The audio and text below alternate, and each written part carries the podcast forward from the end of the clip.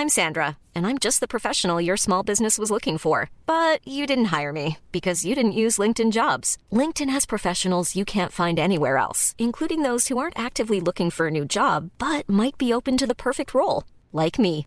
In a given month, over 70% of LinkedIn users don't visit other leading job sites. So if you're not looking on LinkedIn, you'll miss out on great candidates like Sandra. Start hiring professionals like a professional. Post your free job on linkedin.com/people today. Bonsoir à tous, Soir Info jusqu'à minuit sans aucune euh, interruption. Merci de nous rejoindre comme chaque soir en direct sur CNews avec Régis Le Sommier ce soir, journaliste, expert en politique euh, internationale. Bonsoir, cher Régis. Maxime Thiebaud est parmi nous également, avocat. Merci d'être euh, présent. Philippe Guibert, ancien directeur du service d'information du gouvernement. Bonsoir Philippe et bonsoir, à nos deux acolytes CNews, Karim Abrik de la rédaction, Yohann Usa et du service politique, Alexandre Devecchio et dans les parages. Il va arriver, suspense, dans, dans quelques minutes, on l'espère euh, du moins.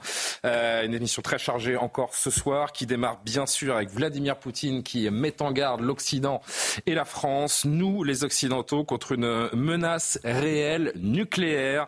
Le maître du Kremlin qui euh, évoque la destruction de toute une civilisation, une guerre appréciée que peut goûter les propos donc d'Emmanuel Macron qui n'excluait pas en début de semaine l'envoi de troupes au sol en Ukraine. Plus d'explications avant d'en discuter et d'accueillir le général Jean-Paul Paloméros, Maxime Palandier, Maxime euh, Lavandier plutôt, pardonnez-moi. C'est l'exercice annuel de Vladimir Poutine, le discours à la nation. Il s'adresse aux Russes, mais aussi aux Occidentaux et à Emmanuel Macron, qui a évoqué la possibilité d'envoyer des troupes occidentales en Ukraine. La réponse de Vladimir Poutine est ferme et claire. Tout ce qu'ils inventent en ce moment, en plus d'effrayer le monde entier, est une menace réelle de conflit avec l'utilisation de l'arme nucléaire et donc de destruction de la civilisation. Ils doivent comprendre que nous avons aussi des armes capables d'atteindre des cibles sur leur territoire. Devant un parterre officiel, le dirigeant russe n'a pas omis le bilan de la guerre en Ukraine qu'il a lancé il y a plus de deux ans. Conforté par les récents succès de son armée face à des Ukrainiens en manque de munitions faute d'accord avec Washington, le président russe a promis que ses troupes remporteront la victoire. Les capacités de combat des forces armées ont été multipliées. Elles avancent avec assurance en libérant de plus en plus de territoires. Un discours qui intervient à la veille des funérailles d'Alexei Navalny, dont Vladimir Poutine n'a pas dit un mot, et à deux semaines d'une nouvelle élection en Russie qu'il devrait remporter sans surprise. Régis Le Sommier, pour commencer, avant d'accueillir le général Paloméros, le, président russe on l'a entendu, extrêmement euh, offensif après la presse de parole du, président français. C'est pas la première fois, bien sûr, qu'il agite cette, cette menace nucléaire. C'est peut-être la première fois, vous allez me contredire si je me trompe, qu'il le fait aussi sérieusement. Aussi sérieusement, aussi solennellement peut-être?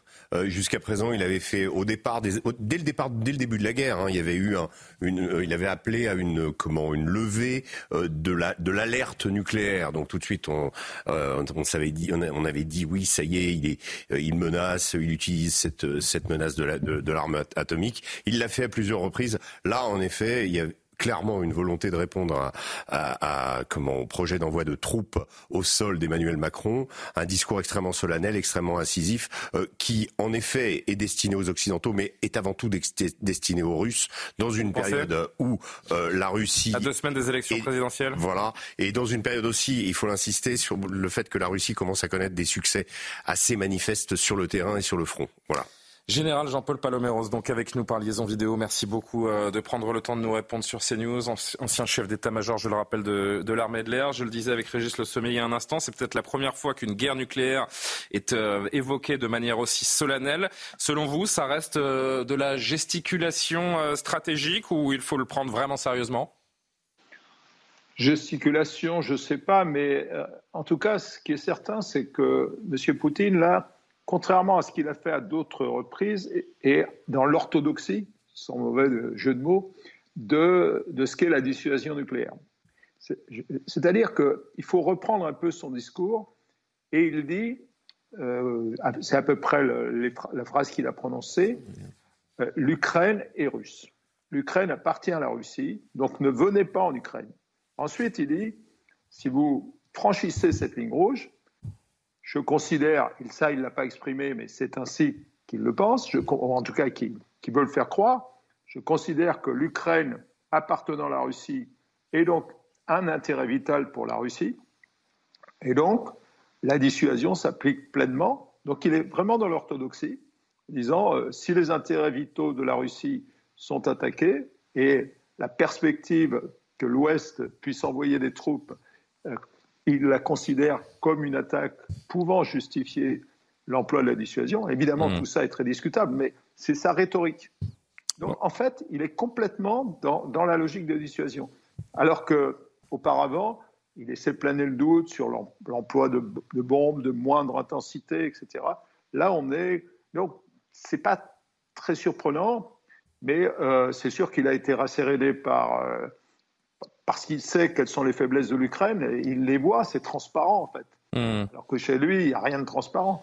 Mon général, euh, pardon de vous couper, vous l'avez trouvé inquiétant ce, discours? C'est quand même pour les, pour les profanes, pour les, pour les gens qui n'ont, peut-être pas une, une observation de la, de, la, géopolitique et de la, et de la stratégie du, du Kremlin, c'est quand même une menace de destruction de la planète qui est brandie euh, par le chef du Kremlin. Oui, mais est-ce que ça vous a inquiété d'entendre le discours de Vladimir Poutine aujourd'hui, très simplement? Non, ce qui m'inquiète, c'est euh, sa confiance, si vous voulez. Il, il, il est, alors que l'an dernier, on sentait quand même qu'il était un peu euh, gêné par la situation et sa confiance, elle est alimentée paradoxalement par la faiblesse de l'Ukraine qui était évidente et on sait d'où elle vient, notre inaptitude à lui fournir les armes nécessaires au bon moment. Donc il, s'appuie là-dessus et euh, non, ce qui, est, ce qui est inquiétant, c'est euh, voilà, c'est qu'il se sent fort hmm. et, et donc qu'il puisse continuer comme ça à manipuler la dissuasion. Autrement, sur l'arme nucléaire elle-même, comme j'ai tâché de l'expliquer, il n'y a pas de surprise. Le fait qu'ils le disent, évidemment, ça choque, mais on a vécu pendant toute la guerre froide avec des milliers et des milliers d'ogives. C'est vrai qu'aujourd'hui, on n'a plus les traités pour limiter ce nombre d'ogives, mais dans tous les, cas de figure, il y avait de quoi faire sauter la planète plusieurs fois. Simplement, euh, les chefs d'État, les responsables, ne jouent pas avec cette rhétorique et euh, n'ont pas l'habitude, donnent pas l'habitude de, l'afficher comme ça aussi clairement. Et je rappelle que euh, la Russie est la première puissance nucléaire mondiale avec plus de 5800 têtes euh, d'ogives à, disposition. Je voudrais que vous voyez cette séquence assez édifiante que nos téléspectateurs n'ont peut-être pas vue, peut-être pas vous non plus, je ne sais pas, mon général. C'est cette séquence à la télé d'État russe ces dernières heures avec le présentateur principal qui mène les, grands débats autour de, l'invasion russe en, Ukraine notamment. Euh, il est en roue libre total, il insulte la France, il menace le président Macron. Écoutez-le. Macron, конечно, феноменальный кретин. Он просто выжил из ума. Он стал говорить об отправке европейских войск на Украину. Выбери, какой город Франции тебе не жалко. Какой город ты хочешь, чтобы сгорел первым дотла. Какой город Франции ты хочешь, чтобы загорелся первым? Когда такие люди появляются в международной политике, это же это надо понимать. Они сожгут Европу. Будет ядерная война. Франция будет уничтожена. Германия это поняла, отошла в сторону. Шольц же впрямую сказал, вы меня не втягиваете. А Макрону не хочется жить. Ну просто реально не хочется жить. Mon général, il faut s'habituer à vivre avec ce, type de menace. Là encore, cette séquence, elle ne vous surprend pas. On est sur une télé d'État russe, hein, évidemment, qui se fait l'écho du pouvoir.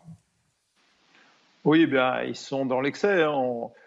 Ce n'est pas les seuls. Hein. Il y a, quand vous voyez euh, l'attitude de M. Medvedev, qui il y a encore quelques années était relativement conciliant, tout le monde s'est radicalisé parce que là, il chasse les bons, les, bons, élèves en quelque sorte. C'est à celui qui escaladera le plus loin. Euh, c'est quand même pas à négliger. Hein. Ça, touche des millions et des millions de, Russes.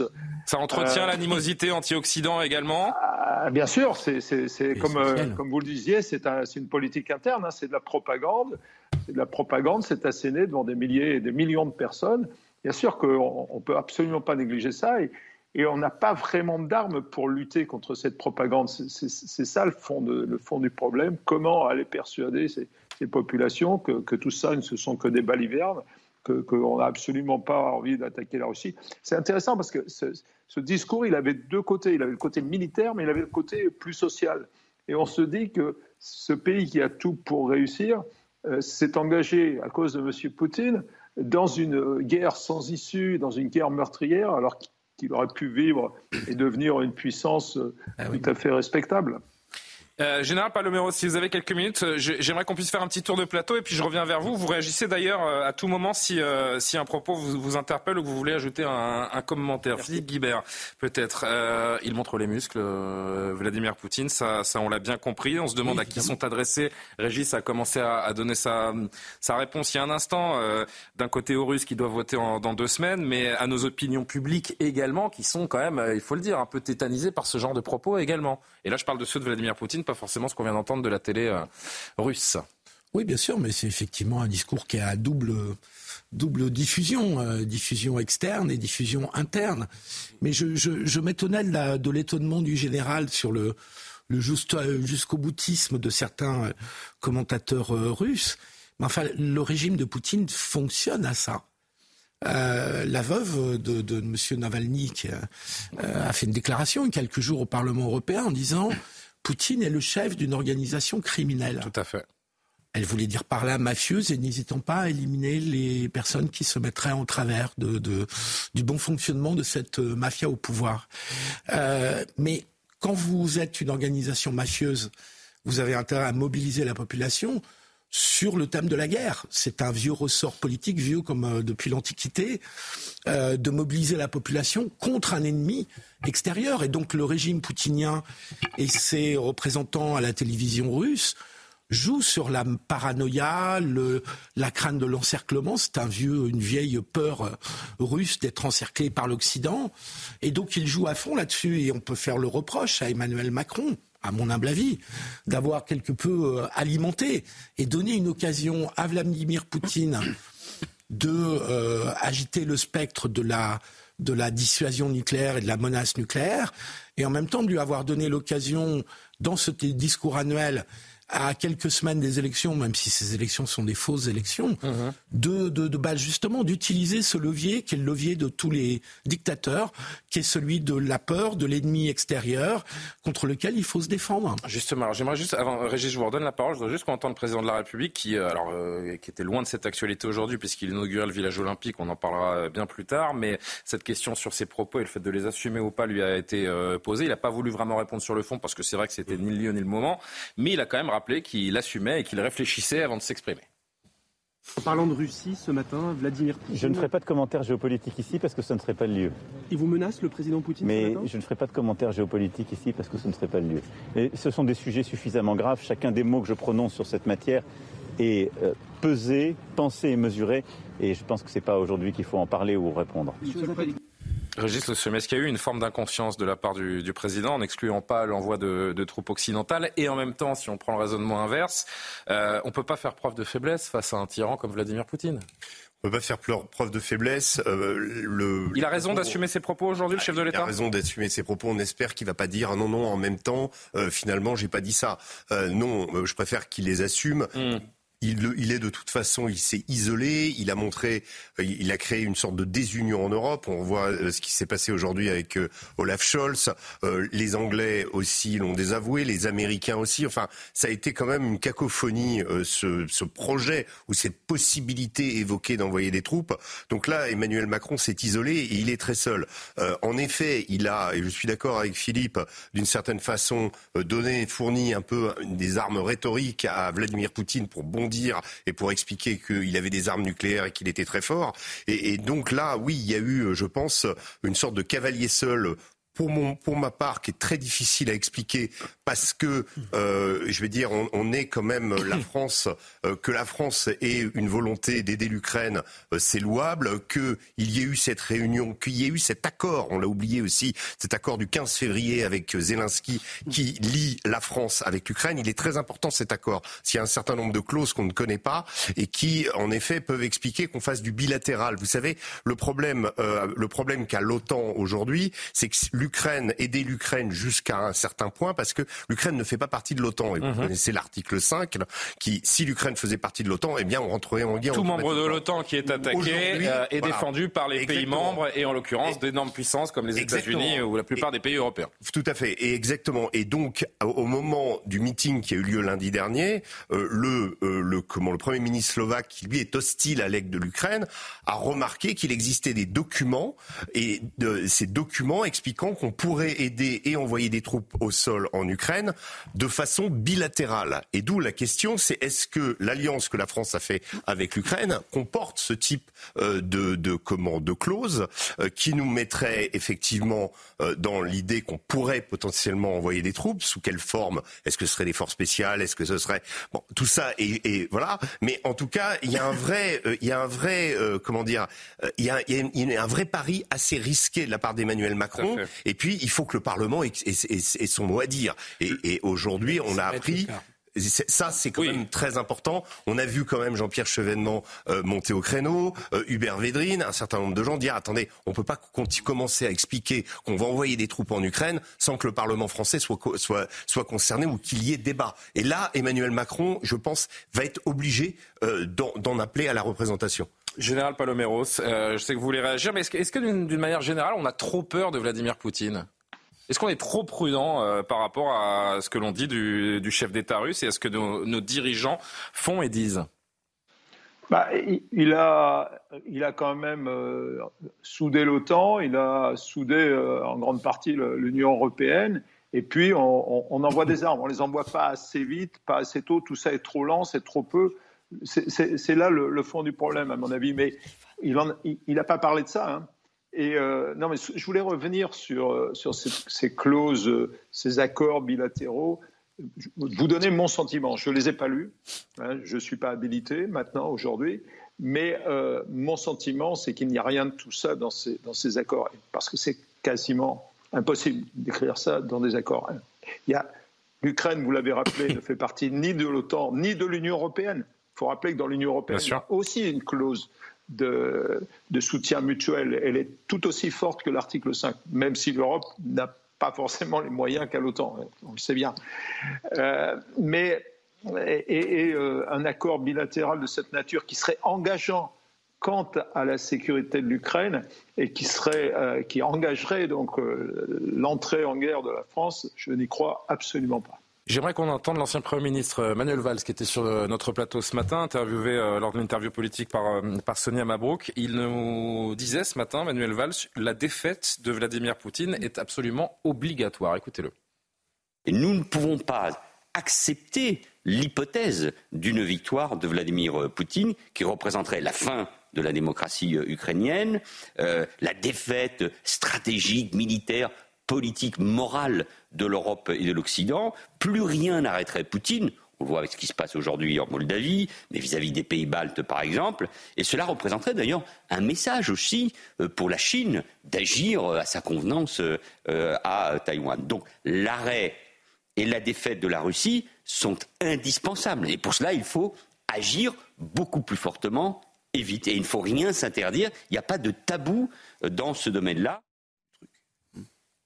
Pardon. Euh, de quoi parle-t-il exactement de, À quelle guerre est-ce qu'il fait allusion exactement Et au nom de qui parle-t-il? Tiens, Alexandre Devecchio, d'ailleurs, je vous salue parce que vous êtes arrivé en cours d'émission. Alexandre Devecchio qui est avec nous. Bonsoir à vous. Oui, bonsoir. Euh, votre question était euh, à quelle guerre il fait, il fait, il fait... Ben, Manuel Valls qui dit que Vladimir Poutine doit absolument perdre cette guerre. Manuel Valls qui fait allusion à toutes les tensions et internationales. on n'est pas censé être directement en guerre. C'est-à-dire qu'il reprend en quelque sorte la, la, rhétorique de Vladimir Poutine qui dit qu'il est en guerre contre l'Occident. Euh, en réalité, euh, euh, Manuel Valls le confirme d'une certaine manière par, par ses propos. moi, je crois plutôt que les, les, propos du, du, président de la République étaient dictés par un agenda politique intérieur. et ce qui, qui, me le fait dire aussi, c'est le, les propos de, de Gabriel Attal qui semblait coordonner en expliquant que les troupes russes étaient sur le sol français et que c'était les députés de, de, de, Marine Le Pen. le problème, c'est qu'on ne devrait pas jouer avec ces choses-là à la légère. Et on le voit avec la réaction de, de Vladimir Poutine. Il a permis à Vladimir Poutine peut-être de renforcer son pouvoir sur le plan intérieur, de nous faire apparaître comme vaguement ridicule, puisque Emmanuel Macron a été quand même démenti euh, dans, dans, les heures qui ont suivi par ses partenaires euh, européens. Donc je crois que Jean-Pierre Chevènement a raison. C'est pas sérieux euh, de, de, jouer euh, avec l'assa. Et si c'est sérieux, il va falloir se poser un certain nombre de questions parce que quelles troupes envoyer? Est-ce que nous avons vraiment les moyens, nous, la France, seule, euh, d'envoyer des troupes face à Vladimir Poutine et pour quelles conséquences c'est un pays qui a la bombe euh, nucléaire? Est-ce que vraiment voulons-nous une, une escalade qui pourrait nous conduire à la troisième guerre mondiale? En tout je ne le crois pas et les partenaires européens non plus. Et ce qui est paradoxal, c'est qu'Emmanuel Macron apparaissait comme le plus raisonnable au début. Il disait qu'il fallait pas humilier la Russie. Bah, du jour au il y a deux ans, il, nous rappelait qu'il fallait pas humilier la Russie. Et aujourd'hui, il dit qu'il exclut pas. C'est pour ça que j'explique la politique intérieure. Alors, le général qui veut répondre à, cela, mon général. Et c'est vrai que de toute façon, pour aller dans le sens d'Alexandre de Vecchio, euh, notre armée n'est pas prête. Ça, euh, on en a tous conscience. Pas calibrée pour un, un conflit de haute intensité avec la première puissance nucléaire du monde. Et euh, quand bien même nous, nous serions attaqués, aurions-nous même, aurions nous-mêmes plutôt, pardonnez-moi, les moyens de répliquer? Ah, vous savez, euh, dans notre rhétorique, si on devait être attaqué par une des plus grandes puissances du monde, je pense que là, pour le coup, on, est au cœur de la dissuasion. Non, ce, que je voulais souligner, j'ai entendu les, propos de pas mal de, responsables politiques ou d'anciens responsables politiques, c'est bien beau. Oui, l'Ukraine ne doit pas perdre ce, ce, conflit. Oui, la Russie ne doit pas l'emporter. So what? Mais nous ne sommes pas aujourd'hui au rendez-vous de, l'histoire. il faut le regarder en face, pour différentes raisons, et en particulier nous, les Européens. Et les Américains ne le sont pas non plus, pour d'autres raisons. Pour des raisons politiques, mais euh, militairement, ils pourraient l'être. Euh, le résultat est là pour l'instant. Le résultat est là. Est-ce que on a vraiment monté notre outil euh, industriel, notre outil de défense en puissance? Il faut expliquer aux Français, si on a ce discours très clair, sur le fait qu'il ne faut pas que la, que la, Russie gagne et qu'on n'enverra pas de troupes, et je ne le crois pas du tout, parce que ça déclencherait, comme ça vient d'être dit, un, siècle infernal, et quelque part on entraînerait l'OTAN, puisqu'on est un des pays majeurs de l'OTAN dans cette guerre. Je, ne crois pas. Je ne pense pas. Que mais général, pardon, mais est-ce qu'un jour, juste, j'en profite pour vous poser cette question parce que c'est quelque chose que je me demande depuis. Euh, euh, est-ce qu'un jour on pourra se passer des États-Unis? Ça, c'est une question qu'on est nombreux à se poser depuis plusieurs années. Est-ce que les Européens pourront défendre l'Europe seuls s'il le faut? Euh, Cette question, elle paraissait en filigrane avec euh, la potentielle, enfin, les élections américaines de la fin de l'année. Un certain nombre de, responsables commençaient à se dire Ouh là là, ouh là là, ouh là là. Mais maintenant, euh, eh ben, il se trouve que ça arrive plus tôt que prévu mm-hmm. et, et, que je crois qu'on n'a pas assez expliqué qu'une guerre, même fut-elle par euh, intérim en quelque sorte, ça a un coût. Qu'on ne peut pas comme ça, euh, impunément, enfin sans y mettre les moyens, c'est-à-dire en passant vraiment au braquet supérieur, si vous m'excusez cette expression. Bien sûr. on appelle ça l'économie de guerre, je ne sais pas, mais on ne peut pas faire des discours aussi forts que ceux qui sont donnés aujourd'hui. Et puis en face, ben, qu'est-ce qu'il y a? Quels sont les engagements financiers de l'Europe? Quels sont ils, sont ils sont là, mais ils sont lointains, si vous voulez. Il faut assumer ces discours. En, mettant en œuvre une, politique de réarmement et de remilitarisation éventuellement. Mais c'est pas dans un an. Hmm. Et, plus le temps passe, et plus on est pris dans l'urgence.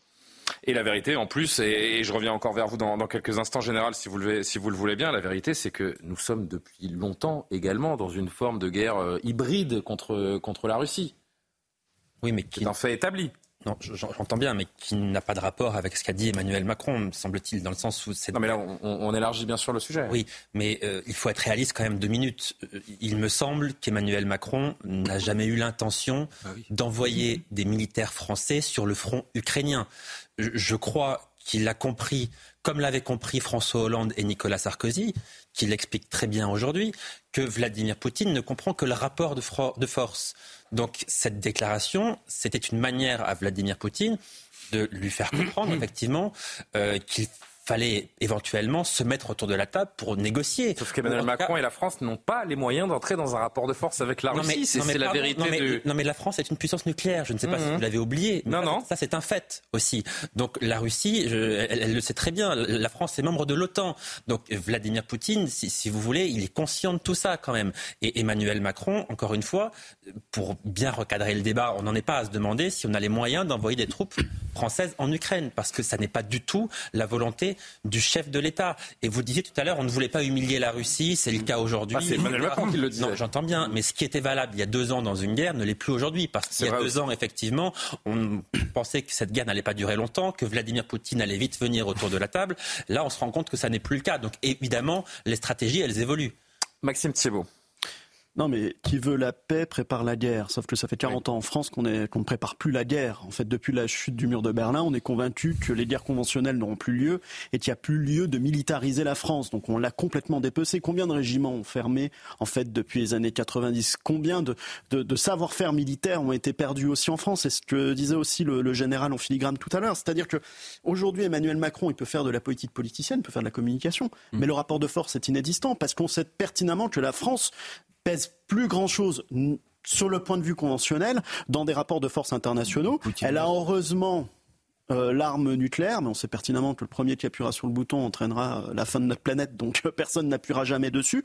Et à juste titre, euh, Monsieur Poutine a répondu à Monsieur Macron à la, à la, à la, aux propos qu'il a tenus, en sachant pertinemment que, je pense, hein, et je pense que Monsieur Poutine le savait aussi, que les propos qui ont été tenus par Monsieur Emmanuel Macron n'avaient que pour objectif de la politique interne oh. et le fait. Oh. Moi, je croyais qu'il est prêt à payer un tel prix pour de la politique bah, interne et, Emmanuel Macron, façon euh, la campagne européenne. Ce serait particulièrement cynique. Alors, la politique est cynique. Emmanuel hein, Macron nous a habitués. Emmanuel Macron, euh, je vais juste Emmanuel Macron nous a quand même habitués depuis 2018, à mhm. chaque fois qu'un contexte politique se présentait des élections, mhm. de refaire naître la peur afin de pouvoir euh, rassembler ses troupes et rassembler des voix. Là, on a des élections européennes qui se présentent. Il est au plus bas dans les sondages à 15 le parti présidentiel à 15%, le parti de M. Bardella est à 31%. Il a besoin aujourd'hui de restructurer son parti politique et d'obtenir des voix. Il faut recréer un sentiment de peur et je pense pertinemment que la déclaration qui a été faite par M. Macron correspond à ce besoin de politique interne. Moi, ce que je voudrais rajouter à propos, revenir sur l'armée française et sur sa capacité à, mener ou non euh, ce type de guerre de, dite de haute intensité, il faut rappeler que la, France a pris part à un certain nombre d'engagements militaires depuis dans les 15-20 dernières années qui ont été euh, des, guerres asymétriques, c'est-à-dire des guerres euh, menées au Sahel, menées au, au Moyen-Orient, avec un ennemi qui se dérobe, des embuscades, un ennemi qui met, qui place des bombes sous les routes, et donc un type d'équipement qui a été, euh, je dirais, façonné autour de ça et une mentalité qui a été façonnée autour de ça. Aujourd'hui, quand vous voyez, euh, moi je me suis rendu sur le front euh, il y a un mois, quand vous voyez les véhicules qui ont été détruits pendant la La Russie a vraiment pris l'avantage sur le bah, terrain Oui, enfin au niveau du rapport de feu, c'est évident. Et là, en ce moment, ils sont en train de grignoter plusieurs kilomètres par jour vers l'ouest depuis la chute d'Avdivka. Donc là, actuellement, il y a une vraie crainte que le front ukrainien s'effondre. Mais ah pour revenir sur l'opération l'opérativité euh, des véhicules que nous avons euh, fournis aux Ukrainiens, ce sont des véhicules qui sont en général trop hauts, parce qu'ils ont été faits euh, pour la savane africaine, ils ont été faits avec des blindages en dessous, alors que les véhicules russes, qui sont habitués à manœuvrer sur ces plaines, sont beaucoup plus plats et beaucoup plus adaptés. Donc si vous voulez, rien que là-dessus, on peut, sur le type de guerre, et je peux vous dire que c'est une guerre, c'est Verdun avec des drones. Et la, la question des drones, elle n'est pas encore intégrée dans l'armée française. Vous avez euh, des, bataillons, de des bataillons russes et notamment le groupe Wagner pendant sa, pleine gloire à l'époque de Bakhmut, qui avait pour lui seul au moins 30 drones différents. Mmh. Et nous, en France, on en est encore à se demander comment on va fabriquer notre premier drone. Donc, si vous voulez, euh, c'est juste des exemples. Et, on va, qu'est-ce qu'on va faire? On va jeter nos soldats euh, dans cet enfer euh, de, la guerre en Ukraine. L'armée russe est très forte, l'armée ukrainienne est très forte, mais aujourd'hui très peu d'armées au monde sont capables de mener ce type de combat, y compris les Américains. Alors, je voudrais juste qu'on voit ces chiffres également, parce que euh, ce sondage qui dit beaucoup également sur l'impact qu'ont eu les propos d'Emmanuel Macron et cette réponse cinglante du euh, président russe, puisque 77% des, des, Français sondés euh, par Odoxa pour le Figaro disent qu'ils sont inquiets par euh, la guerre en Ukraine. Il y a eu un, un véritable impact donc sur cette séquence géopolitique. Un petit mot, et je voudrais que le général Paloméros puisse, puisse conclure ce, cette thématique. Karim Abrik, qui n'a oui, pas encore pris la parole. 77% quand même qui ont peur, donc écrasante majorité. Puis oui, il y a quand même de quoi s'inquiéter, parce que je je vous dirais que dans le discours, si on observe le discours de plusieurs politiques, on l'a vu avec M. Valls ou d'autres, on voit quand même que cette petite musique, comme si on nous mettait un petit peu cette, graine dans la tête de se dire que oui, ça peut être une possibilité. Ce ne l'était pas il y a quelque temps. Il y avait cette fameuse ligne rouge. On se dit, bon, l'Ukraine ne fait pas partie de l'OTAN, on va hmm. fournir des armes, mais on essaie finalement, enfin, j'ai l'impression qu'il y a un discours quand même euh, qui, est comme ça, qui, est distillé un petit peu partout, et euh, on entend donc, euh, c'est ça,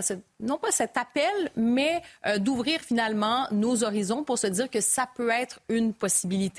Et ce que je vois aussi, euh, à travers l'Europe, c'est qu'il y aura, je pense, certains pays qui veulent qu'on mette plus de ressources, qui parlent même donc de cette économie de guerre, qu'on devrait fabriquer plus d'armes, qu'on devrait envoyer plus de munitions, et d'autres qui sont un peu plus réservés. Alors, je pense qu'au cours des prochains mois, prochaines semaines, il y aura une espèce de bataille aussi à savoir euh, ben, qui va gagner là-dedans. Est-ce que c'est ceux qui décident que finalement on est très très prudent, ou au contraire, euh, c'est cette logique d'aller un petit peu plus loin? Et il y a des pays aussi qui ont des intérêts un peu différents ou à tout le moins euh, qui ont plus de craintes. Si on pense euh, aux, pays baltes, ils ont plus de raisons aussi d'avoir certaines craintes. Alors quand même, moi, je, trouve qu'on a quand même basculé dans un autre discours euh, depuis quelques temps. Jusqu'où peuvent, peuvent parler les armes, mon général? Est-ce qu'après plus de deux ans de guerre, il y a encore de la place pour la diplomatie? Ah, J'en ai pas l'impression parce que les, les positions se sont radicalisées et j'ai peur que euh, le sort de cette guerre soit, soit réglé effectivement par les armes. Et, j'espère que ce sera dans le bon sens. Non, si, vous me le permettez, je reviens quand même sur les, critiques, les, appréciations qui sont faites sur les armées françaises. Il ne faut pas tomber non plus dans la sinistrose. On, a quand même la deuxième armée de, de l'OTAN. Ça suffirait sans doute pas pour faire face euh, à la Russie en bloc, dans la théorie. Maintenant, euh, qui aurait parié, pas moi en tout cas, il y a deux ans, que l'armée ukrainienne tiendrait le choc comme elle le tient. Certes, on lui fournit des équipements. Bah oui. Ça, c'est vrai. Non, mais c'est bien. C'est un, élément très important, mon général, tout de même. Hein. J'ai construit les lois de programmation qu'on a construit et on a passé le rabot. J'ai fermé 10 bases aériennes moi tout seul. Vous savez, j'ai souffert de ça. On a souffert ensemble hmm. euh, avec, nos, avec nos hommes et nos femmes. Mais ils sont extrêmement compétents. Euh, monsieur, je peux vous dire que Monsieur Zelensky serait très heureux très heureux d'avoir l'aviation de combat française aujourd'hui. Bien sûr. S'il avait l'aviation de combat française, ça changerait complètement le sort, le sort de cette guerre. Donc, oui, de toute façon, on n'a jamais envisagé d'aller faire la guerre à la Russie. C'était pas, on n'avait pas aucun, aucune raison d'aller faire la guerre à la Russie. D'ailleurs, on fait partie de l'OTAN, d'ailleurs, on fait partie de l'Union européenne, et d'ailleurs, on a une puissance nucléaire. Mais c'est vrai que ce sursaut qui a été engagé en 2017 pour nous, pour qu'on atteigne 2% de notre PIB. Moi, j'ai défendu l'idée des 2% du PIB quand j'étais commandant de l'OTAN devant les chefs d'État en 2014. Ils ont accepté, mais ça a pris du temps parce qu'on voyait cette affaire arriver. Donc maintenant, ce qui veut dire, et je reviens à mon propos de tout à l'heure, pour conclure, s'il vous plaît, du sens bien sûr, il faut donner du sens aux choses et il faut se donner le moyen, bien sûr. Sinon, tous les mots sont vains. C'est pas la peine de dire qu'on va sauver l'Ukraine parce que ça. ça ne sera pas vrai. Hum.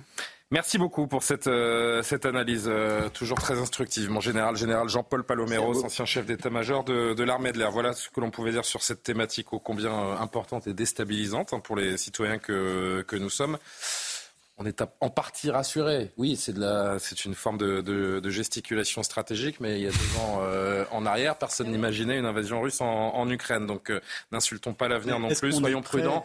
Est-ce qu'on est prêt psychologiquement à accepter que des militaires français meurent en Ukraine? Mais Ça, c'est aussi une question. Pas forcément non plus. Pas forcément non plus. En effet, on reviendra régulièrement sur cette thématique. Il est 23h01, on est un petit peu en retard. Maureen Vidal pour l'essentiel de l'actualité, puis on parle de toute autre chose. Judith Godrèche qui témoignait aujourd'hui devant le Sénat.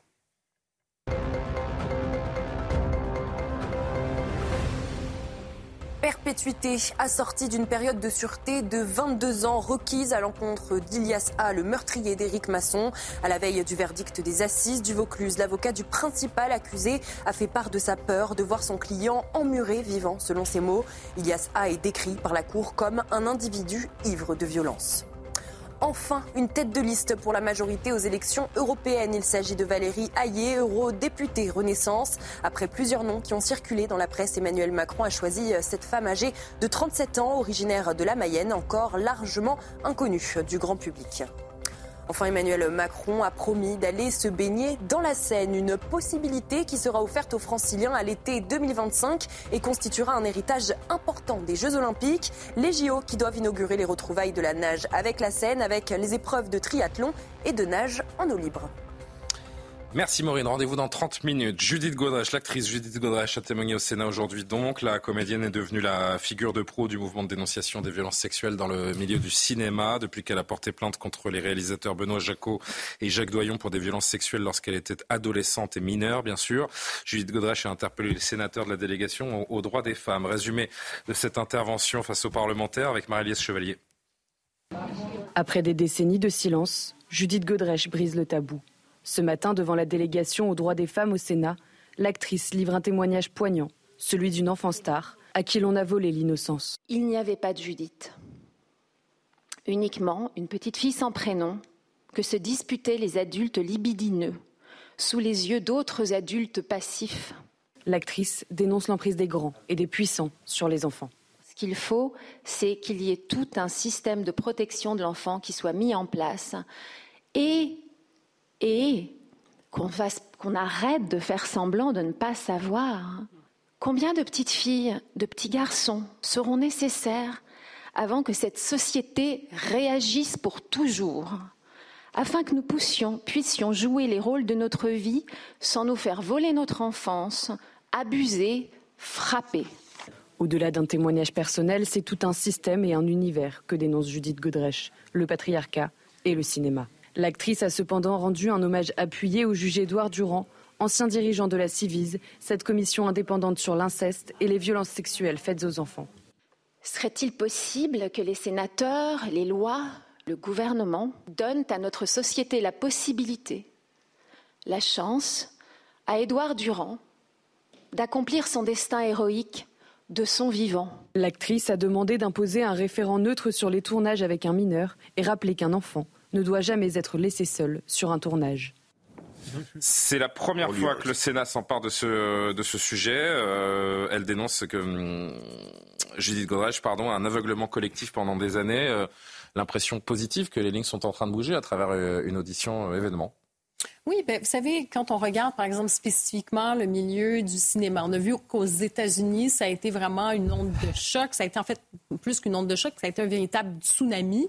Mais ça a pris un peu plus de temps, on dirait, en France, euh, avant que vraiment il y ait, eu, ait cet impact. Et maintenant, avec effectivement, avec la, prise de parole. je trouve, pardon, carrément, et vous reprenez vraiment tout de suite, c'est qu'aux États-Unis, ce mouvement est né de, femmes et de jeunes femmes qui ont dénoncé des, mhm. actes. Et là, ce qui est en train d'émerger dans ce MeToo à la française et dans cette dénonciation, c'est une forme de pédocriminalité euh, également, qui n'est pas, elle, dénoncée dans, les MeToo américains, en tout cas dont on n'a pas connaissance peut-être pour le moment. Mais c'est peut-être la grande différence avec le cinéma américain et les médias américains. Oui, c'est vrai, il y, a, deux choses, en effet, mais quand même, je parle quand même le mouvement MeToo, libération de la parole, d'accorder de la crédibilité aussi à la parole des femmes, parce qu'il y a eu aussi euh, une sorte de ressac. Hein. On disait, bon, de toute façon, oui, on vous croit, on vous croit, mais pas nécessairement. Donc ça, c'est la première partie. Deuxième chose, je pense avec l'affaire Matineff, vous avez mis euh, le doigt dessus. Je pense qu'on est aussi à se questionner sur un certain milieu à une époque où c'était... Euh, finalement admis, on dirait, ou presque toléré, ou voire même encouragé. On a vu que, bon, euh, il y avait euh, probablement certains excès à une époque. Hein. on disait que tout était permis, euh, il était interdit d'interdire. c'était de la pédocriminalité. Et on parlait à ce moment-là, exactement. Donc, certaines personnes ont fermé les yeux sur des crimes sexuels de pédophiles, littéralement. Et aujourd'hui, ben oui, ça éclate au grand jour. Pour ce qui est de la parole de Judith Godret, je pense qu'effectivement, ça, ça a un impact. Et je pense qu'on peut se questionner à partir de ça, parce que oui, c'est dans le milieu culturel, un petit milieu un peu fermé, mais plus largement la question des violences euh, sexuelles. On le voit aussi hein, toutes sortes, dans toutes sortes de cas aujourd'hui, euh, des femmes même de tous les âges qui se font agresser. On peut même parler de certaines femmes. Euh, je voyais encore aujourd'hui des histoires terribles, hein, des femmes de quatre, des nonagénaires qui se font agresser sexuellement et tout ça. Donc la parole se libère, tant mieux. Et euh, ben, on espère en tout cas qu'il y aurait effectivement plus qu'une prise de conscience. Alexandre Devecchio, elle a enclenché quelque chose de, très, de très très fort sur une forme d'omerta, donc dans, dans, le milieu du cinéma. Disons, c'est pas la première, bien sûr, mais est-ce qu'on peut dire que elle, contrairement peut-être aux autres euh, qui ont euh, tiré cette sonnette d'alarme, elle a réussi à faire bouger les lignes? Alors, pour ce qui est de l'enfance maltraitée, je pense que ça se limite pas au milieu du cinéma et elle tire la sonnette d'alarme sur des faits qui se sont passés il y a une trentaine d'années. Est-ce que la situation euh, euh, est la même euh, aujourd'hui? Il y a beaucoup de témoignages qui vont dans ce sens, d'une forme de complaisance. Je ne suis pas persuadé. il y a, elle a fait un discours au César, elle en fait un devant le, le Sénat, je pense qu'il faut en tirer la conclusion qu'effectivement, euh, quand on a 15 ans, on n'est pas tout à fait euh, un adulte et, euh, les hommes ou les femmes du tout, même. qui en profitent, voilà, c'est pas cool. Il y, a une, il y a une époque où on, on, on jugeait plus que pas non, Alexandre. Je, je, dis pas ça, je dis ça parce qu'à une époque, on, on trouvait que c'était cool à, l'époque des années 80. Les mêmes d'ailleurs qui trouvaient que c'était. l'utilisation voilà, C'est pour ça que j'utilisais le terme.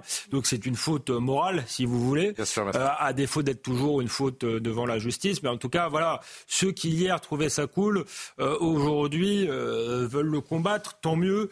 Il faut pas passer d'un excès passé. Il faudra pas passer d'un excès passé à une nouvelle, une nouvelle forme d'excès aujourd'hui de, de puritanisme. Ça pose aussi la question quand même de la responsabilité individuelle et de l'emprise c'est de cas de mineurs, l'emprise euh, est manifeste euh, et, indéniable. mais, quand c'est euh, le cas de majeur, et Judith Godrèche a une relation avec cet homme de ses 15 ans à ses 21 ans, il faut le rappeler, est-ce que l'emprise dure voilà, quand on est majeur et, vacciné, je, ne sais pas, c'est quelque chose, c'est une question que, que, que, je me pose. Maintenant, il est très très dur de voilà de, juger euh, euh, une époque passée avec les, lunettes euh, les lunettes du présent. Je voudrais juste qu'on entende ce dernier extrait de Judith Godrèche sur ce, petit milieu du cinéma et, également où, tout le monde savait et, tout se passait tout de même. cette société, cette petite société du cinéma n'est que le reflet de notre société. cette famille incestueuse du cinéma n'est que le reflet de toutes ces familles et de tous ces témoignages que je reçois chaque jour. 4500 aujourd'hui. Euh, 4500 témoignages de, de, personnes qui, par ailleurs, euh, avaient ancré leur espoir dans la présence du juge Durand à la tête de la Civise. C'est vrai que le milieu du cinéma, c'est un peu euh, l'arbre qui cache la forêt de ce sujet qui dépasse largement ce, ce cadre. C'est quand même milieu. Un, milieu particulier. Moi, oui, c'est un, milieu particulier, mais c'est un les, violences sexuelles envers les, les, mineurs est un sujet de société également. Bon, mais, mais pour appeler les choses par leur nom avec des vieux termes qui ne sont pas ceux du code pénal aujourd'hui, ça s'appelle de l'abus de pouvoir et du détournement de mineurs. Hmm. Un enfant est agressé sexuellement en France toutes les trois minutes. Pardon. Oui, mais attention, euh, on parle. Il y a deux sujets. Il y a deux sujets. Euh, il y a les sujets des jeunes adolescents et adolescentes puis le, sujet des enfants. Je, trouve que c'est évidemment deux sujets euh, gravissimes, mais ce ne sont pas tout à fait les mêmes sujets. Et donc, euh, on ne peut pas, et je trouve que c'est là où Judith Godrèche a parfaitement raison de poursuivre son combat, un peu seul hein, quand même, parce que on a vu beaucoup de, solidarité pour les gens qui, par rapport à Gérard Depardieu. Là, pour Judith Godrèche, euh, j'ai pas vu beaucoup de prises de parole disant. Euh, Je crois qu'elle disait elle-même qu'elle comptait les, SMS et les messages de concert ou de elle, a, elle a une tribune au César, un peu près si on lui décernait un César d'honneur. Euh, j'ai pas vu de. Faut peut-être j'ai vu, vu une bataille. Depuis 15 jours, on parle. Je termine, Alexandre. J'ai pas vu de gens prenant la parole pour dire elle a raison et ce qui s'est passé est scandaleux, parce que la réalité, qu'est-ce ce qui s'est passé est parfaitement scandaleux et qu'on a organisé de l'abus de pouvoir et du détournement de mineurs à travers du cinéma. C'est comme ça qu'il faut quand même appeler les choses par leur nom. Euh, et donc le cinéma a l'obligation de bouger parce qu'on ne peut pas euh, concevoir. Alors admettons dans les années 70, les normes morales euh, n'étaient pas les mêmes. J'ai un peu de mal à l'admettre, hein, très honnêtement, parce que je ne pense pas qu'il y avait beaucoup de milieux dans les années 70 où c'était considéré comme euh, cool, comme tu le disais, Alexandre. Je pense qu'il y avait des milieux extrêmement, euh, extrêmement fermés et extrêmement un peu, réduits. Un peu, plus conservateurs aussi. Mais, attends, je termine. C'est elle-même qui le dit, que ça donnait une bonne image. Mais, donc je pense qu'il faudrait maintenant que le cinéma français, par rapport à des films où il y a des adolescents de 13, 14, 15 ans, euh, eh ben, trouve le moyen d'avoir un meilleur contrôle. Il ne s'agit pas de mettre de policiers, mais de mettre Non, mais elle a fait des vraies propositions, hein, avec ben, des encadrements, des adultes référents sur les tournages. Ben, je trouve que c'est bien. Est-ce que c'est une forme de solution euh, En tout cas, faut, bah, il faut essayer. Laisser, non, mais il faut tout essayer. C'est mieux que de laisser des gamins euh, pour changer euh, se, les mentalités. Voilà, également. subir des abus de pouvoir. C'est quand même, il y avait quand même quelque chose d'assez malsain où finalement quelques personnes mal intentionnées en situation de pouvoir pouvaient aussi déterminer la suite d'une carrière de quelqu'un. Hein. Donc c'était la loi du silence qui prévalait et pour certains. Et oui, il y a eu des abus et malheureusement, ben, on espère qu'il n'y en a pas encore. Puis tant mieux si on peut parler de ces choses-là. Par euh, extension, j'ai envie de dire, on parle également de cette affaire euh, Gérard Miller qui prend de plus en plus de, proportions puisque de nouvelles accusations contre le psychanalyste star euh, surgissent. 16 nouvelles femmes ont témoigné dans le magazine Elle, dont on va peut-être voir la, couverture, on la verra dans un instant, enfin l'article plutôt. Certaines victimes évoquent une relation d'emprise entraînant des rapports sexuels à plusieurs entre mineurs. et dans le même temps, la jeune Aude, qui avait 17 ans en 2001, a évoqué chez nos confrères de BFM sa relation avec le psychanalyste Gérard Miller. Je voudrais juste que vous voyez avec moi quelques citations parce que là encore c'est assez euh, édifiant. Rien ne laissait. Euh, alors, elle raconte dans un premier temps hein, dans quel cadre elle a voulu le rencontrer. Elle était étudiante au lycée, en terminale L, fascinée par la psychanalyse. Elle a envoyé une lettre comme ça, une bouteille à la mer à Europe 1, et elle a obtenu euh, bah, une réponse immédiate de Gérard Miller qui l'a contacté et qui l'a qui l'a rencontré. Et elle parle donc de cette rencontre. Rien ne laissait présager ce qui allait arriver. Il était poli, courtois, et là, arrivé dans une pièce à la décoration japonaise, il m'embrasse. Cette pièce, cette fameuse pièce est décrite par énormément d'accusatrices. Je le revois, dit-elle, baisser son pantalon. Il sort son sexe, me demande, il me demande si j'ai déjà couché avec un garçon. Je lui dis que non. Et là, il me dit, je ne serai pas ton premier. Il me met son sexe dans la main, puis il le met dans ma bouche pour lui faire une fellation. Je suis bloqué psychiquement. L'amnésie a été immédiate. Je me souvenais avoir rencontré Gérard Miller, je l'ai souvent raconté, mais j'ai complètement refoulé la suite. Je n'en ai euh, parlé à personne parce que je n'en avais même pas conscience. Deux, deux petits extraits euh, avant de vous entendre. J'avais juste le sentiment qu'il était malsain quand je tombais sur lui à la télévision sans savoir pourquoi je pensais ça. À ce moment-là, tout tourbillonne, je me sens mal, j'ai envie de vomir, ça m'a littéralement sauté au visage, puis j'ai eu besoin de parler, de raconter mon histoire. Cette violence m'a submergé d'un seul coup. Euh, ce qui apparaît aujourd'hui comme des, des, abus évidents était à l'époque, c'est vrai, euh, vanté comme de, comme de l'audace et les taux se resserrent autour de, de, Gérard Miller, quand bien même, bien sûr, que la présomption d'innocence lui profite, et nous le rappelons ce soir. Oui, naturellement, il est présumé innocent. Néanmoins, il y a quand même des témoignages qui s'accumulent. On en est à combien de témoignages? On est à 80 témoignages? Euh, Plus de 60 témoignages, je crois, dans le magazine Elle, et trois plaintes officielles. Voilà, donc, euh, bon, les témoignages s'accumulant, il y a un faisceau d'indices, mais il est effectivement présumé euh, innocent, même si lui n'a jamais respecté en réalité cette présomption d'innocence. C'est vrai qu'il est poli et courtois, Gérard Miller. Il est même moralisateur. C'est un peu le père la morale qui se retrouve en réalité pris en étau euh, dans l'ensemble de, de, ces euh, témoignages. Donc il y a un côté quand même, si vous voulez, un peu, comment dirais-je, euh, c'est voilà, c'est le père la morale qui là se, se, se retrouve finalement à accuser de ce qu'il ne cessait de dénoncer lui-même. Il n'avait pas de mots assez durs contre Gérald Darmanin. Il a immédiatement demandé sa démission parce qu'il était accusé par une femme. Euh, voilà, donc tout cela, ça, ça, serait drôle si vous voulez s'il n'y avait pas toute cette souffrance derrière de la part de cette dizaine de femmes manifestement. Mais euh, voilà, écoutez, attendons euh, les condamnations unanimes de la France insoumise et le tweet de Jean-Luc Mélenchon pour dénoncer les agissements éventuels de Gérard Miller. Et je n'ai pas besoin de relever l'ironie dans, dans, les propos d'Yohann Usaï. Maxime Thiebaud. Non, mais Gérard Miller, il m'a toujours débecté parce que c'est un vrai par la morale. Tu n'as jamais respecté la présomption d'innocence pour les autres. Jamais. Et donc, je, me, je m'abstiendrai de tout commentaire par respect pour sa présomption d'innocence. Eh ben, c'est tout à votre honneur. Un dernier mot, Karima, on ne va pas s'étendre euh, outre mesure sur le, sur le sujet. Non, non, mais c'est-à-dire que oui, il y a la présomption d'innocence. La justice va faire son travail. Il y a eu effectivement des, plaintes euh, qui ont été déposées. On parle maintenant, dans, il y avait le magazine Elle, il y avait Mediapart. On parle d'une soixantaine euh, de témoignages.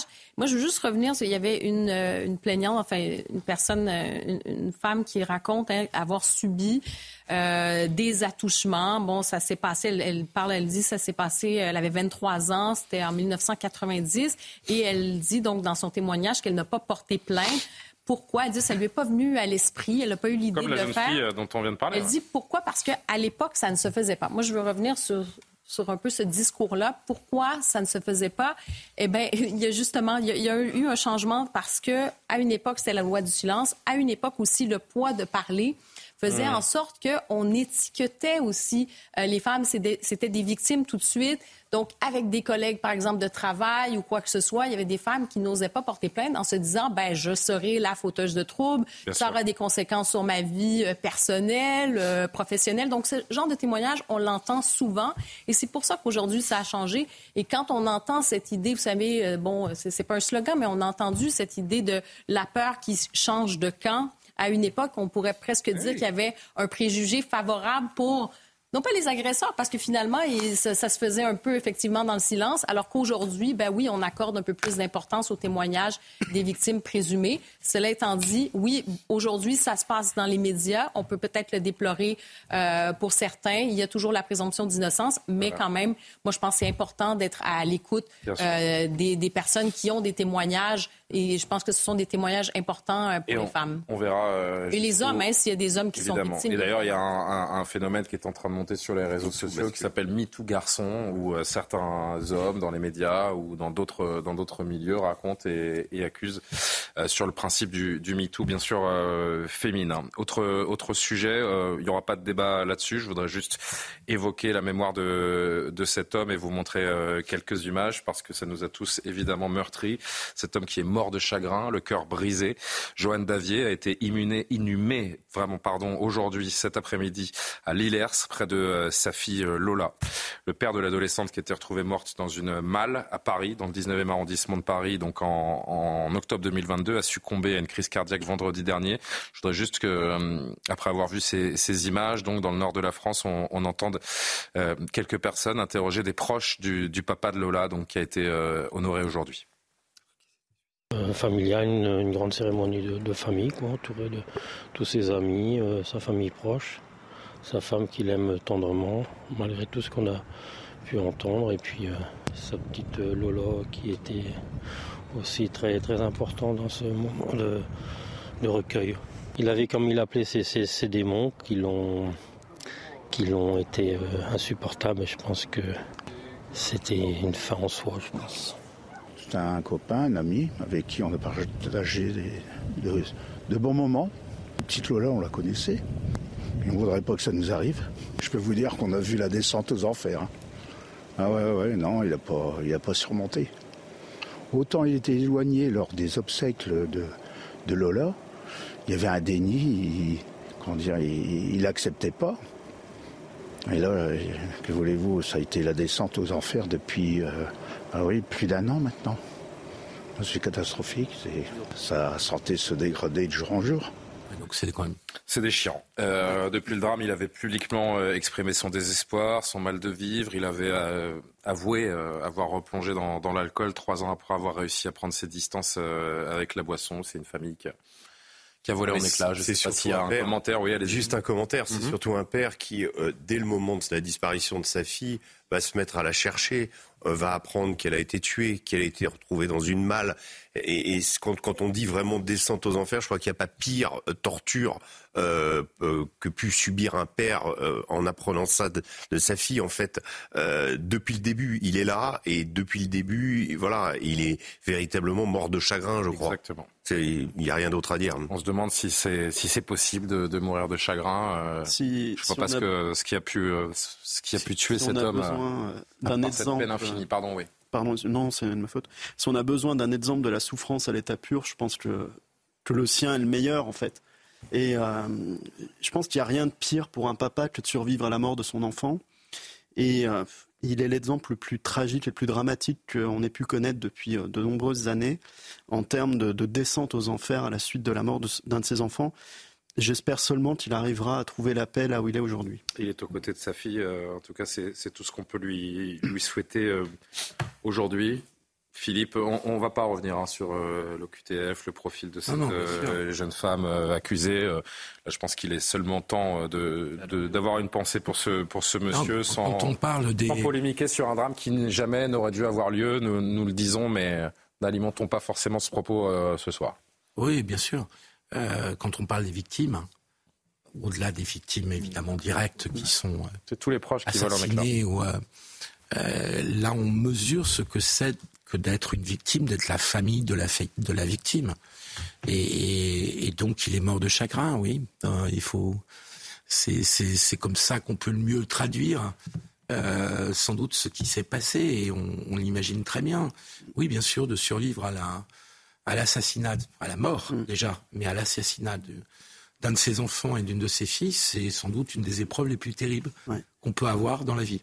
Oui, alors une pensée euh, pour la famille et les proches, parce que c'est vraiment euh, une famille qui a été brisée par tout ça. On peut juste leur envoyer euh, nos bonnes exactement l'intérêt de, juste un petit l'évocation de ce sujet ce soir, pour conclure. Un petit commentaire juridique sur l'accompagnement des parties civiles des, victimes dans les enquêtes pénales. C'est vrai que c'est très important. Notre pays est énormément à la traîne. Mmh. Aujourd'hui, les difficultés, moi j'accompagne beaucoup de parties civiles dans des procédures qui ne sont pas forcément aussi dramatiques que, la sienne. Euh, et je dois dire que c'est d'une difficulté incroyable parce qu'il y a le secret de l'instruction, le secret de l'enquête, que les victimes n'ont pas forcément d'informations, qu'elles sont dans le besoin d'en avoir. Et je pense qu'il y a une réforme du code de procédure pénale qui doit être faite.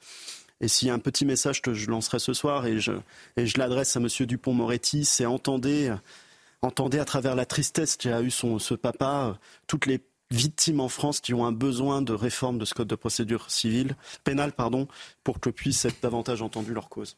Voilà, on voulait saluer la mémoire de, de Davier qui a, succombé quelques temps après le, tragique euh, drame qui a touché sa, petite fille. Euh, sujet suivant, avec la, perpétuité assortie d'une peine de sûreté de 22 ans requise aujourd'hui à l'encontre d'Ilias Akoudad. C'est l'accusé au procès du meurtre d'Éric Masson en mai 2021 qui a, eu lieu à, à, Avignon, comme vous le savez certainement. Il avait reconnu, après une semaine d'audience, il y a quelques jours seulement, avoir finalement tiré sur le brigadier, mais tout en maintenant ne pas avoir réalisé euh, quelle était sa fonction, à savoir policier. Noémie Schluss nous résume cette ultime journée d'audience et le réquisitoire.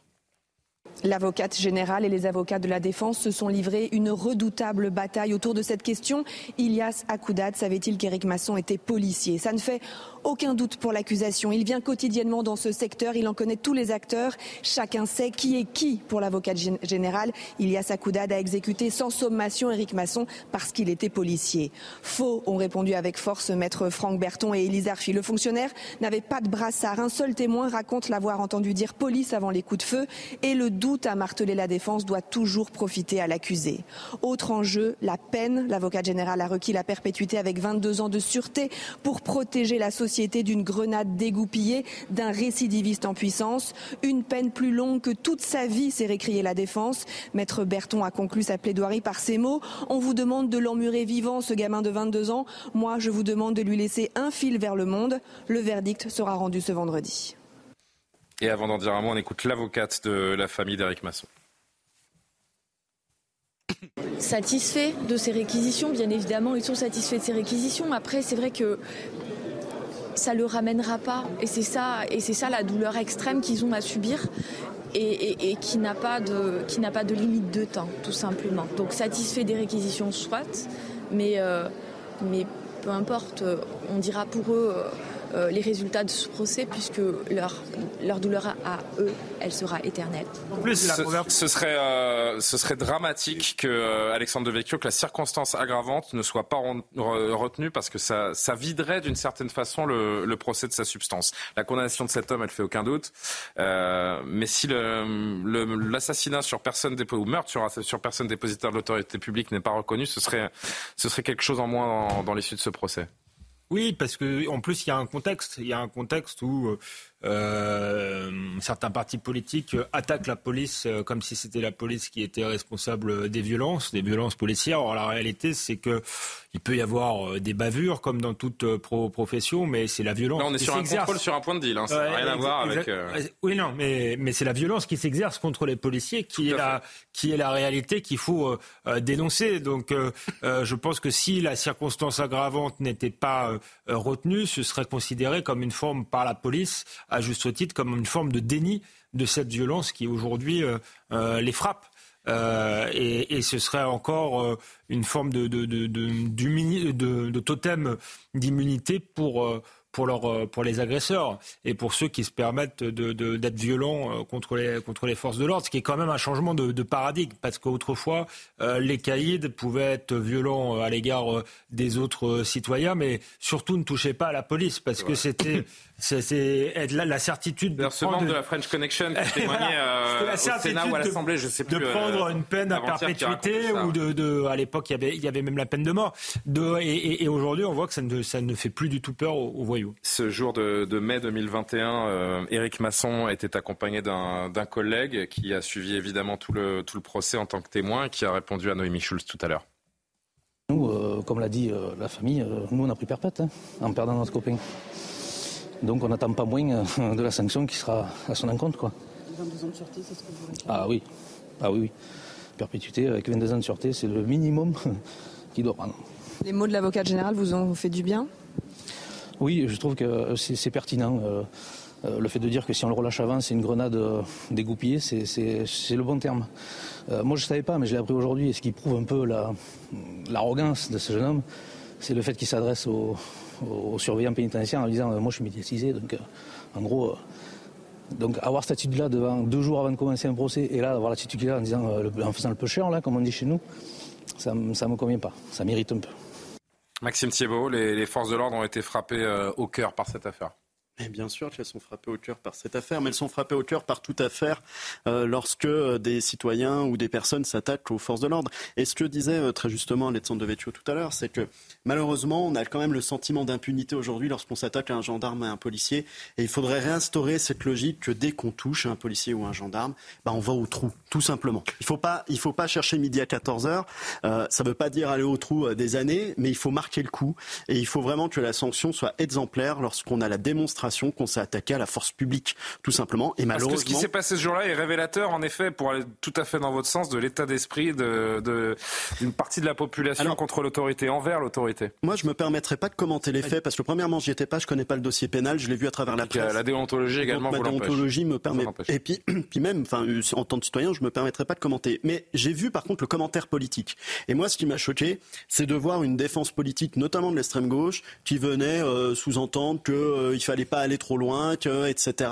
Et toujours le sentiment de l'excuse qui était toujours en périphrase d'une phrase principale qui venait dire faut pas toucher aux policiers. Mmh. Et ça, ça me choque. Quand on s'attaque à un policier, il doit y avoir une unanimité de tous les républicains à dire qu'on va au trou, point. Philippe, un dernier mot?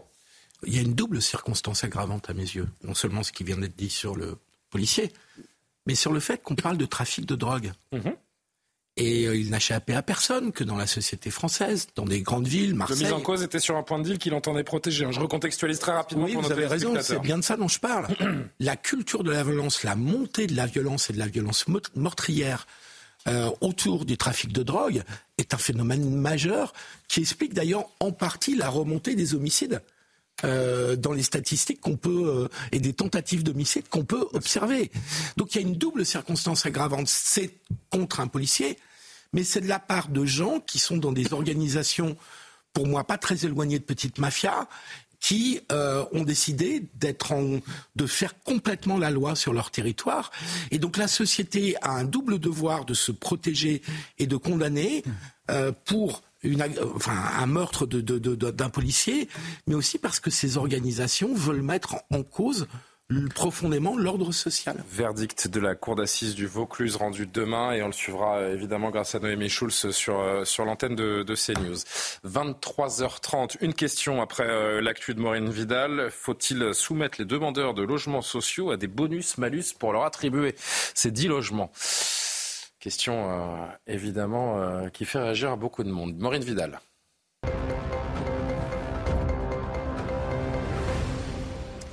La réponse de Vladimir Poutine à l'Occident et à Emmanuel Macron, le dirigeant russe, a menacé les Occidentaux en affirmant que la Russie détenait des armes capables d'atteindre leur cible et met en garde contre un risque de conflit nucléaire lors de son discours prononcé devant la nation et à deux semaines d'une élection présidentielle. Aujourd'hui, s'est ouvert le procès des auteurs de l'attentat de Strasbourg le soir du 11 décembre 2018. Le traditionnel marché de Noël bat son plein au cœur de la ville quand un homme, shérif Shekat, surgit et ouvre le feu sur des passants. Il rentre ensuite dans un taxi. Le conducteur, encore sous le choc, plus de quatre ans après, n'a jamais pu repratiquer son métier. Enfin, une tête de liste pour la majorité aux élections européennes. Il s'agit de Valérie Hayé, eurodéputée Renaissance. Après plusieurs noms qui ont circulé dans la presse, Emmanuel Macron a choisi cette femme âgée de 37 ans, originaire de la Mayenne, encore largement inconnue du grand public. Merci beaucoup Valérie Hayé, euh, très à l'aise pour sa euh, grande première euh, en termes de sortie médiatique. Vous allez nous montrer les images là, je crois. franchement, la taquine, c'est pas méchant. C'est vraiment pour essayer d'avoir un sourire au cœur d'une actualité un peu très grave même. Valérie Hayé face à Gilles Boulot. Bon, on a l'habitude de Gilles Boulot, tout le monde le connaît, n'est-ce pas, Madame Hayé Bonsoir Valérie Hayé. Bonsoir Gilles Boulot, pardonnez-moi. je vous en prie. On est méchant, on est méchant, c'est gratuit. Là, vous êtes, je voudrais nous y voir quand même. alors ça, vous avez raison. Vous avez raison. Se retrouver aux 20h de TF1 face à Gilles Boulot, forcément, on perd un peu ses moyens. Il y a encore une fois aucun débat là-dessus. C'est euh, c'est gentil, c'est pour euh, taquiner et, avoir un petit sourire. Elle a eu du mal euh, à prendre donc ses marques sur le 20h de TF1. Cette dame que personne ne connaît, hein, mais qui sera à la tête de liste de Renaissance. un petit mot, hein, on avance vraiment oui, très, très, très, très rapidement. On voit effectivement qu'elle n'est pas à l'aise parce qu'elle n'a pas l'habitude des, des, des, médias. Ce n'est pas quelqu'un qui est très connu, qui a l'habitude d'aller au 20h. Ah on a vu, C'était évidemment son premier 20h. Oh, oui, méchanceté. Elle n'a pas l'habitude. Quelle méchanceté. Elle n'a pas l'habitude de se retrouver dans, dans, ce genre de situation. Seulement les élections européennes arrivent dans 4 mois maintenant.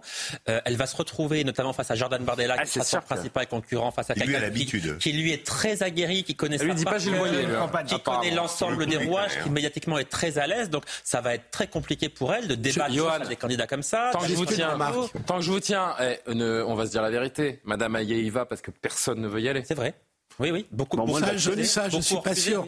Non, ça, vraiment, je suis pas sûr de, du tout parce que d'être, d'avoir l'assurance d'être élu au, Parlement européen pour six ans, euh, quand on est macroniste aujourd'hui, je pense qu'il y a pas mal de gens qui voulaient. Les plus connus ont refusé. En tout cas, Richard bon, a refusé, Julien Normandie a refusé. Mais j'ajoute juste un mot sur la tête de liste macroniste. Souvenez-vous, il y a donc six ans, 2000. Euh, C'était vraiment la petite parenthèse. Hein.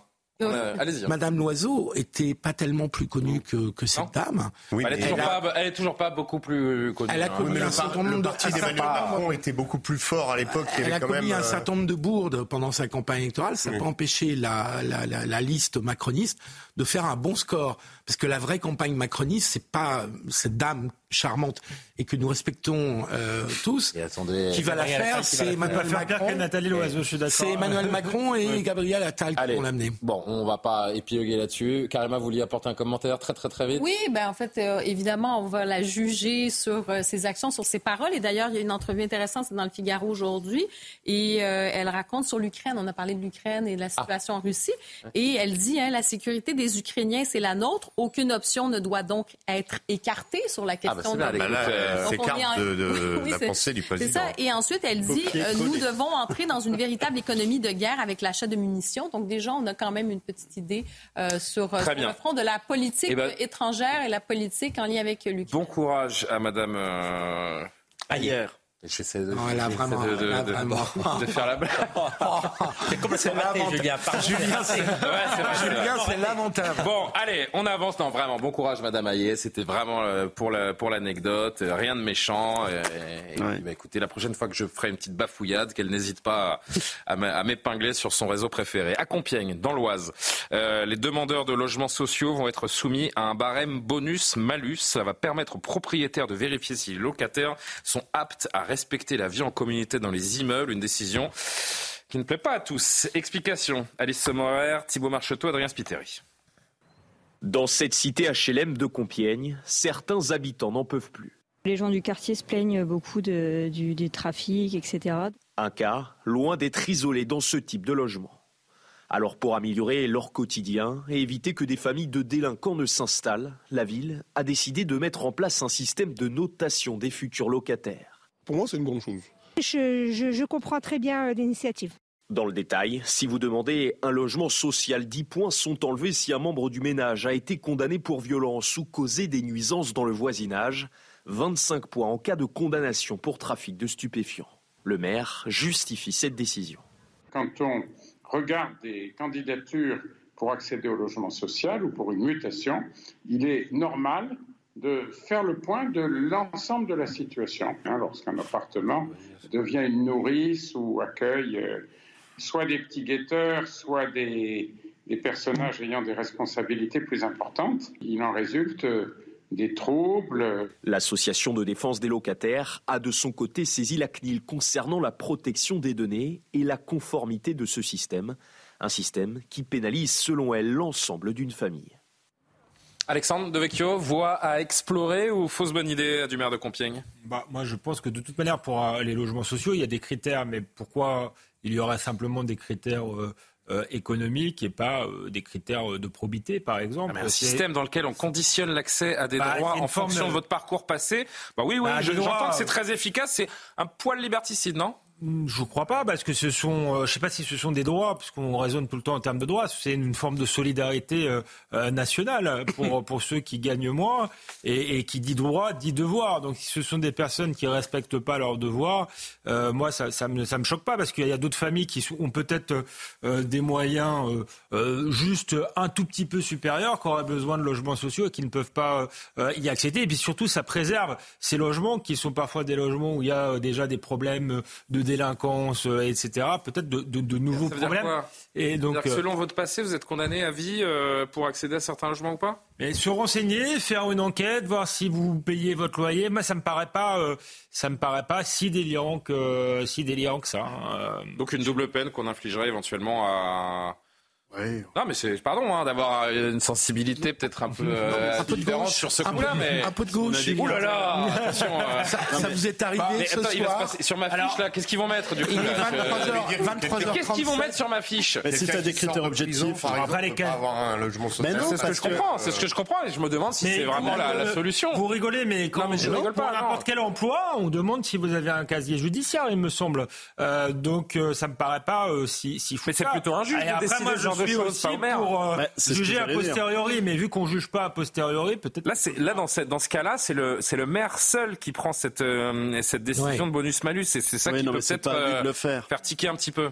Premièrement, c'est pas à lui de le faire. Il faudrait vraiment qu'il y ait, euh, enfin, il y ait une autorité qui soit clairement indépendante pour le faire et qu'il n'y ait pas une emprise politique qui existe.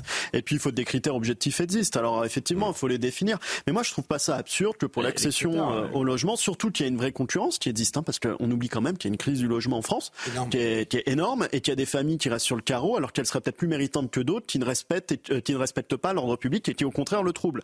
Donc il y a déjà sur l'accession, puis il y a aussi sur le maintien. Je pense qu'on a quand même un problème aussi dans notre pays où des personnes sont maintenues dans des logements sociaux alors qu'elles ne respectent pas les règles de C'est vrai que les logements là, où, là où vous avez raison, c'est que les logements sociaux sont une ressource rare. Euh, un logement social, c'est pas un dépotoir. Les gens qui y vivent ont droit au calme, ont droit au, au- au bien vivre. Alors d'une manière ou d'une autre, il faut durcir les règles, mais en effet, je me questionne sur la façon dont ça faut se passe pas de malus à, à vie. à Compiègne. Il faut Comment pas de malus à vie par contre. Non, mais là c'est un peu un malus à vie.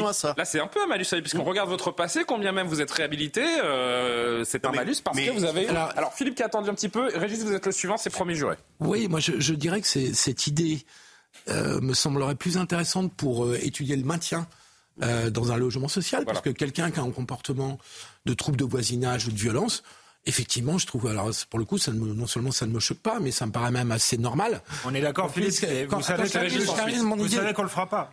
Euh, pourquoi on le fera pas Il y a des commissions. Parce que Non, les pardon. juges le font pas. Enfin, Non, pour- c'est pas vrai. Non, là, autant pour l'attribution, je trouve que de euh, d'étudier le CV de la personne pour dire euh, celle-là, elle est à risque, on va pas la prendre, est largement discutable quand c'est un maire qui prend la, la décision, autant pour le maintien ou le renouvellement, il y a des commissions qui peuvent être créées pour des pour des HLM où on fait siéger différentes euh, institutions et on peut prendre une décision avec des locataires qui sont euh, vrai que vraiment euh, qui ont des comportements asociaux qui sont problématiques. C'est vrai que dans ce type de logement, vous avez souvent, enfin, quand ça se passe mal, hein, bien sûr, c'est une minorité qui empoisonne euh, la vie d'une majorité. Le cas de Compiègne, je trouve, est un peu extrême, mais en effet, à un moment, on va plus s'excuser de faire régner la loi et, euh, et protéger les habitants qui veulent vivre euh, dans la quiétude. Le, le vrai, Dernier mot. Le, le vrai problème de ce sujet, j'ai deux remarques à faire. Euh, la première, c'est d'abord euh, pourquoi le maire de Compiègne, pourquoi le maire de Compiègne tout seul décide de, de prendre ces mesures?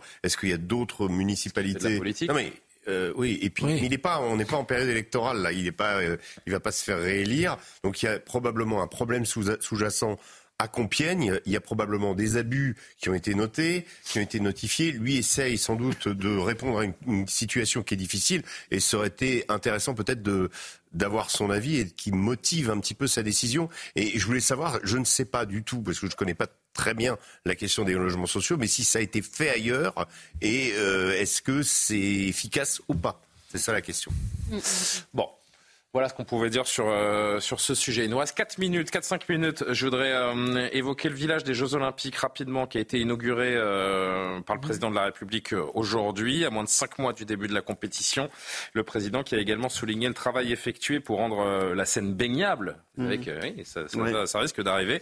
Emmanuel Macron qui annonce qu'il ira se baigner dans la Seine. Bon, il dit pas quand. Mais pour les franciliens, euh, on aura euh, Fleuve et Marne qui euh, auront changé là aussi de visage et d'usage le jour d'après. Vous ça, baigner dans c'est la formidable. Vous allez vous baigner Ah bah, Comment, ouais C'est vrai? Il y a eu des engagements pris. euh, Vous, vous allez vous baigner? Mais moi, oui, j'irai. Quand? Ben, Je ne vais pas vous donner la date, vous risqueriez d'être là. Va falloir mobiliser le service Petit clin d'œil. Eh. Alexandre Eh, J'irai Non, mais il est... Petit clin d'œil. quoi. Ah, ah, ah. Vous allez vous baigner Mais moi, oui, j'irai. Ben, je ne vais pas vous donner la date, vous risqueriez d'être là. Monsieur, monsieur Stéphane Ah, allez, allez. Alexandre Alexandre Alexandre Clin d'œil On y va Non, mais franchement, je, je critique souvent le président de la République. Là, il est sympathique. Jacques Chirac a fait cette promesse Voilà, pas, que je sans crois parvenir pas- à la tenir. On verra pour le Mais ça suffit, les amis. Ça y est, on a assez, euh, pas une seconde on a assez moqué la majorité ce soir. Calmons-nous. que qui que ce soit, à mon avis, euh, allé baigner dans la Seine euh, Ah bah, personne n'ira se baigner dans Ah, la si, Seine. C'est bien le, le problème. Et je vous, vous signale qu'ils n'ont rien prévu pour l'épreuve de triathlon. Euh, Quelques années, mais je m'y suis baigné. euh, euh, oui, c'est triathlon, je crois. Euh, si s'ils peuvent, s'ils ne peuvent pas se baigner dans la Seine, eh, eh, enfin, on se, ça sera transformé en biathlon. Donc, euh, Qu'est-ce que vous me racontez là? Pas du tout. Si, si, si je ne pas dans la scène, ça sera transformé en non, biathlon. mais il n'y a, il y a pas Et de. le biathlon, c'est du ski. Non, mais- Le biathlon, c'est le carabine Non, et le ski excusez-moi, excusez-moi, le, sport, oui, euh, c'est le. Le triathlon Mais le triathlon, oui, c'est course, natation et vélo. Et vous me dites que s'il nage pas, ça va devenir du biathlon. Oui, je vous la dis que je vous dis que l'organisation. Arrêtez de vous moquer. L'organisation des JO n'a pas prévu. Si, si le si la scène s'avère prévus, le jour de l'épreuve, nous n'avons pas de plan B. C'est-à-dire qu'il y aurait deux épreuves. Et donc il y aura que deux épreuves. Voilà ce que je vous Mais dis. c'est d'accord. Déjà, Programme, alors juste, Régis. Régis, euh, programme de qualité d'eau et baignade qui a été lancé en 2016 sous l'égide de la préfecture de région. Il comprend un plan d'action de 1,4 milliard d'euros d'investissement financé par plusieurs acteurs étatiques locaux. Ces travaux s'achèveront donc en mai, qui arrive euh, juste avant les Jeux. Va pas falloir se louper. Vous, vous êtes baigné déjà dans la Seine? Oui, je me suis baigné. Et il y a vous avez deux va, bras, cinq mains, sorti, cinq- cinq doigts, tout Non, non, mais c'était pas euh, la scène n'est pas euh, complètement un dépotoir. Là où il y a un problème, c'est quand il y a des pluies, parce qu'en général, ça fait revenir les égouts. Et c'est Bah, si vous avez un orage trois avait- jours avant, ça compromet la qualité de l'eau complètement. Voilà, et il y avait eu des épreuves qui avaient été Et annulées là, vous il y a faites un quelques mois. Euh, les épreuves avaient été annulées justement à cause de pluie euh, qui avait euh, voilà empêché. Ouais, euh, ça va falloir- mais, mais la scène n'est pas euh, voilà. Moi, je, La scène est où, dégueulasse, euh, pardon de le dire. Je suis désolé pour mes, Là, je suis désolé pour le registre Euh, que j'utilise, mais est scène. Seul. Il va falloir prévoir un Ah gros service des maladies infectieuses. Non mais, ils ont que- fait ce qu'il fallait. Ils ont fait ce qu'il fallait. Les athlètes qui se baigneront, euh, enfin qui nageront plutôt. Bah, pas sûr. Mais il y avait le, moi j'aimerais bien voir le président Macron euh, Il y avait se le baigner. fils, euh, Hein il y avait le fils d'Anne il y avait le fils d'Anne Hidalgo qui avait remonté la Seine. Non mais sérieusement, il y a le fils d'Anne Hidalgo qui avait remonté la Seine depuis euh, depuis sa source. c'est. Euh, bah, il est toujours en vie a priori. Elle, a Oui, plutôt bah oui, de- tant mieux. elle a plutôt descendu. Bon, euh, n'importe quoi hein, cette fin d'émission, les Ouais. amis. Hein, je vous félicite pas. On me fait, euh, on marque la revue de presse. Vous vouliez, vous vouliez ajouter quelque chose sur la baignade? Non. Non, c'est bon? Euh, la revue de presse. Allez, on me presse qu'il a pas très en forme en ce moment, le président Macron. euh, Oui, mais il est non, tout va pas qu'il se baigne tout de suite. Hein, parce Si, que- si, si, tout va bien. Et les JO, c'est formidable. Euh, les hausses d'impôts, Macron résistera-t-il aux pressions? Pardon, j'essaie d'être un peu sérieux. Euh, la une du Figaro avec le discours belliqueux de Vladimir Poutine, également envers les Occidentaux. En une, dans le bandeau, on a Valérie Ayé en haut, hein, vous voyez, tête de liste euh, Renaissance. Le RN, c'est la schizophrénie politique en permanence. Bon, bah, elle a bien pris le pli. C'est parfait. Aujourd'hui en France, les enfoirés, Tiens, bah, les Restos du Cœur qui comptent sur nous, diffusés euh, ce soir, donc demain soir, hein, puisque ce sont les unes de demain matin. Le show s'ouvre cette année sur un, rap- un appel plus solennel à la solidarité, car les restaurants du cœur sont fragilisés entre inflation alimentaire et nombre croissant de demandeurs. C'est vrai qu'on n'en a pas parlé, mais 4 ans de suspension pour Paul Pogba qui va faire euh, appel de cette décision. Si elle est confirmée, malheureusement pour euh, Paul Pogba, c'est la fin de carrière pure et simple, hein, cher Philippe. Je sais que vous êtes un amoureux du ballon rond, comme oui, moi. et puis Nous avons un commun. admirateur de Pogba, du grand joueur qu'il a été. Il- C'est un immense Mais joueur. c'est de sa faute, hein. Champion du Enfin, monde. je- Ah, c'est du foot. je- Oh, arrêtez. Les échos. Poutine, euh, l'ultime. euh, ah, il me fatigue, Johan, ce soir. L'ultime provocation. Vladimir Poutine brandit une nouvelle fois la menace nucléaire. Il défie sans nommer Emmanuel Macron par une référence implicite à la défaite de Napoléon, défaite de Napoléon en Russie. Et on en a beaucoup parlé en, en début d'émission. Vraiment, pardonnez-moi. hein, je, cette fin d'émission est un petit peu chaotique. Marseille. Mais qu'est-ce que c'est que cette une? Euh, Marseille conquis par les Spartiates. C'est du hockey sur glace. Eh Ben d'accord. Pour leur première saison, j'adore la presse régionale parce qu'on est souvent étonné.